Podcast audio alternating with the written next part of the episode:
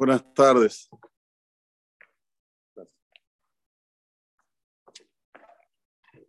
La Emara en el Tratado de Kalarabati, Perek Bet, nos dice lo siguiente: Tania fue estudiado fuera del Beta Midrash, una barraita. Israel Sinai. En el momento que el pueblo de Israel ya estaba de pie sobre el monte del Sinaí para recibir la Torah. Amar la Ema Kadosh Baruj Israel. Dice Dios al pueblo de Israel. Atem kablim Torah. Ustedes van a recibir a la Torah. Amrulohen. El pueblo de Israel respondió, sí, vamos a recibir la Torah. Habiu Arevim. Dice Dios, quiero garantes. ¿Van a recibir la Torah? Sí. Bueno, yo quiero garantes para entregarle la Torah. Amru, dijo el pueblo de Israel, Kinan, aquí tienes Dios, nuestras crianzas, nuestros chicos van a ser Arebim de que vamos a cumplir la Torah. Señores, esto es una, una, una Gemara, ¿eh? Masejet Kalla Rabbati, Perekbet. Se puede decir una Mishnah. והיינו הכתיב, מפי עוללים ביונקים מסד taoz de la boca de los que amamentan, de los chicos. Es ahí donde vos pones tu base de la Torah. Esto es lo que dice el rey David. Amar lahem a Kadosh Baruchu. Le dice a ellos Dios de una forma explícita. Haré atem et benahem. Ustedes están colocando como garantía a sus hijos. Y meta Torah. Si ustedes cuidan la Torah Hakdosha, mutab. Todo bien, como se dice en portugués. Todo bien. Bimlab, haré benejem arebim li. Si no, los hijos de ustedes son garantía para mí. Sheneemar, batishkah Torah te lo deja, Bigomer. Como dice el Pasú, que se olvidaron de la Torah de Hashem, y termina diciendo que pasaban problemas con los chicos. Este es el mensaje mayor que tenemos antes de Haga Shavuot. Todos queremos, Baruch Hashem, ver a nuestros hijos, nuestros nietos, bisnietos, tartaranietos, lehaim tuvimos shalom. Tenemos que saber que le dijimos algo a Olam. Quedamos con él, que si vamos a, a recibir la Torah la vamos a cumplir y la garantía son nuestros hijos. Se entiende que una persona puede pecar, puede transgredir, nadie está diciendo que no. De hecho, todo lo que se le cobra a Adán Rishon, todo lo que, digamos, se le exige a Adán, ¿por qué no reconoció cuando Dios le preguntó a Yeka? Si Adán hubiese respondido, aquí estoy, Dios pequé, me dijiste que no coma y comí, estaríamos todos vivos hasta el infinito. No hubiera muerte en el mundo. ¿Cuál es el tema? El tema es no reconocer. Es decir, no, no es tan así. Lo que dice la Masejet Kalá, es un exagero, ¿cómo es? Ahí lo no empieza el problema. Como Adam, ¿qué le dijo Adam? ¿Yo culpa? No, yo. Aisha Shanatata Imadi, Shiani Baujar, esa mujer que vos me diste, fue la que me incitó a comer y comí. Ahí está el error. Y lo que nosotros tenemos que tener en mente ahora, antes de Shavuot, no cometer los mismos errores anteriores, al revés, reponernos de los, de los errores anteriores. Uno sabe que en la vida cotidiana puede errar, errar es humano, ¿no? Pero lo que no puede es que sea un horror. Hay errar y hay horror. Una es con E y A y las otras con las dos O. Errar es humano, pero hacer con H también horror.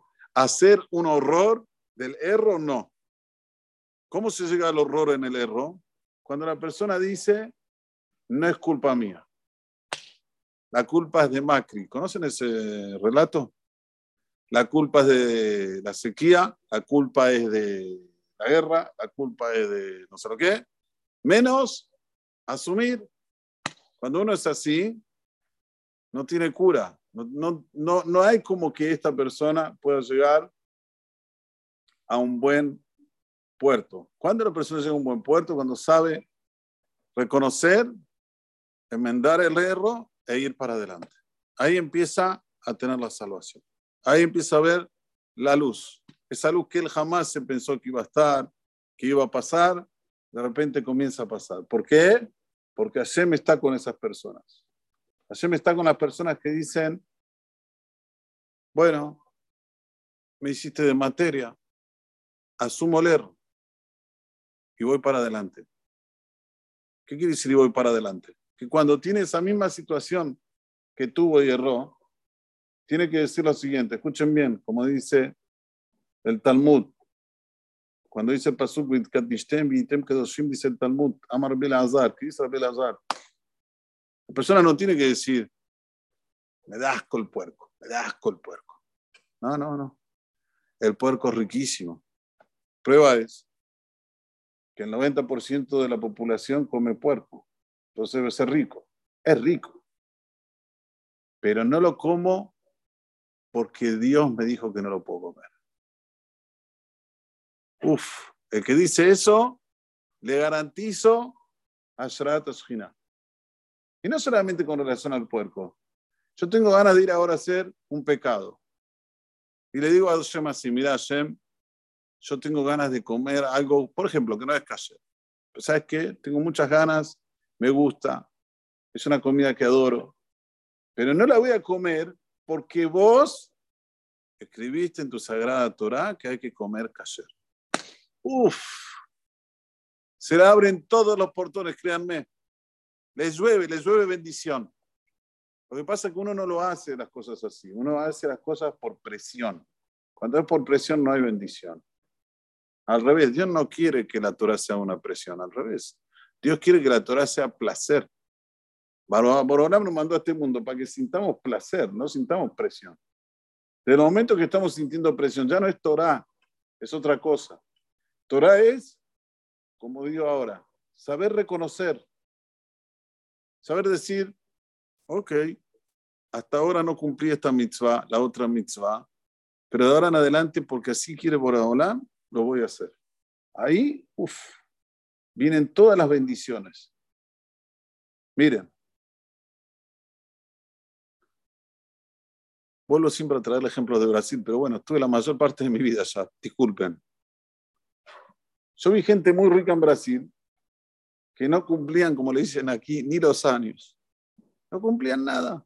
Ni Shabbat, ni Kasher, ni pureza del hogar, nada, cero. Eran gente riquísima, riquísima. Muy ricas.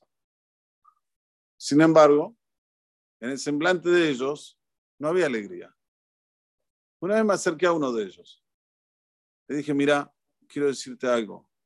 Puedes tener plata, puedes tener familia, puedes tener eh, avión privado, puedes tener eh, barco, eh, barcos en Miami, acá, lo que quieras, pero se te ve cara de eja. ¿Qué pasa? Le digo. ¿Qué es lo que te falta? Dice, la verdad, la verdad, quiere que le diga una cosa, yo lo envidio. Usted está siempre sonriente, siempre de bien, y no tiene nada. no tiene nada. Y tiene Baruch todo. Y yo, la verdad que tengo todo vivo preocupado. Tengo que tomar pastillita antes de dormir, porque si no, duermo la noche. Tengo muchas ocupaciones, muchas preocupaciones gente que me quiere liberar de aquí, gente que todo el día me ofrece negocio, no sé qué decidir, si sí, si no, no ya no sé qué bueno, qué no bueno. Era momento de turbulencia en el mundo. Año 98. Digo, ok, ¿te puedo hacer una propuesta? Sí, ¿cuál es? Empezar a cumplir Torah. A poquito. Decidí una mitzvah de la Torah, esta mitzvah la voy a cumplir, Bishlei Muta íntegra. Pase lo que pase, lo voy a cumplir. Me hace retruco el Señor. Me dice, ¿quiere que diga la verdad? Lo que usted me propone no está mal, pero tengo miedo de cumplir Torah. Le digo, ¿por qué? Porque yo veo que a veces gente cumple Torah y Dios los castiga. Le saca la, plata, le saca parnasal, Dios castiga cuando uno lo hace por presión o porque lo hace la sociedad. No, por lo, no porque lo hace por amor. Si lo haces por amor, no solamente que vas a tener todo lo que tenés, más de lo que tenés, y teniendo placer. ¿Usted me lo asegura, Rab? Obvio, no yo. Le abrí el Orhot Sadikim, donde el Orhot Sadikim dice esto explícitamente en Shara. Cuando la persona lo hace por amor, no hay problema de parnasá, no hay problema con los hijos, no hay problema con nada. El tema es cuando uno lo hace por presión. Como mi amigo empezó a cumplir, yo me voy a quedar atrás, entonces yo tengo que cumplir. No lo hace porque es algo bueno. Necesito que mi vida esté mejor, necesito estar feliz, necesito sentir el placer, a mi ti, el verdadero. Empezamos, año 98, señores. Empezó a cumplir Shabbat. Difícil, muy difícil Shabbat. Pero empezó a cumplir. ¿Cómo lo cumplía? Se iba jueves a la tarde hasta el country y volvía el domingo. Cosa que no andaba de coche, ya no. En la época no había celulares como hoy, había, pero no era como hoy, había los ladrillos, ¿se acuerdan los ladrillos? Al principio. Dejaba el celular, no miraba televisión, disfrutaba de, del lugar donde él estaba. Después de tres Shabbatot, me hice Rab, quiero decirle que me siento muchísimo mejor. Pero bueno, Aruch Hashem. Pero tengo una propuesta para hacerle. A mí me dijeron de un rabino que está en Montreal que solo verlo trae Kedushá, trae santidad. ¿Viene conmigo a Montreal? Yo estaba por decirle que no. Dije, sí, sí, seguro, cuando quieras. No quería que se me... Bueno, era un martes, el miércoles ya estaba en el avión yendo a Montreal. ¿Me entienden? Me vi en Montreal, yo de yo también tuve el de conocerlo. Hoy esta persona es un sadik, tiene una familia hermosa y es arqui de arqui millonario.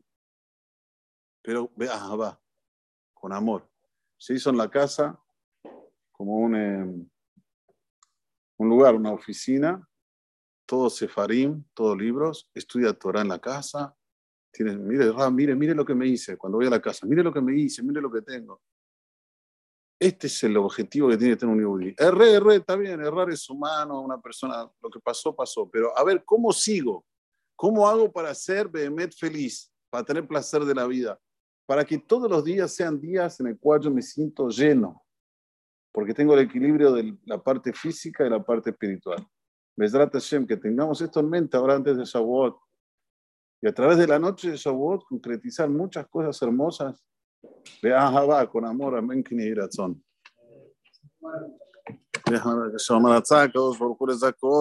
Israel.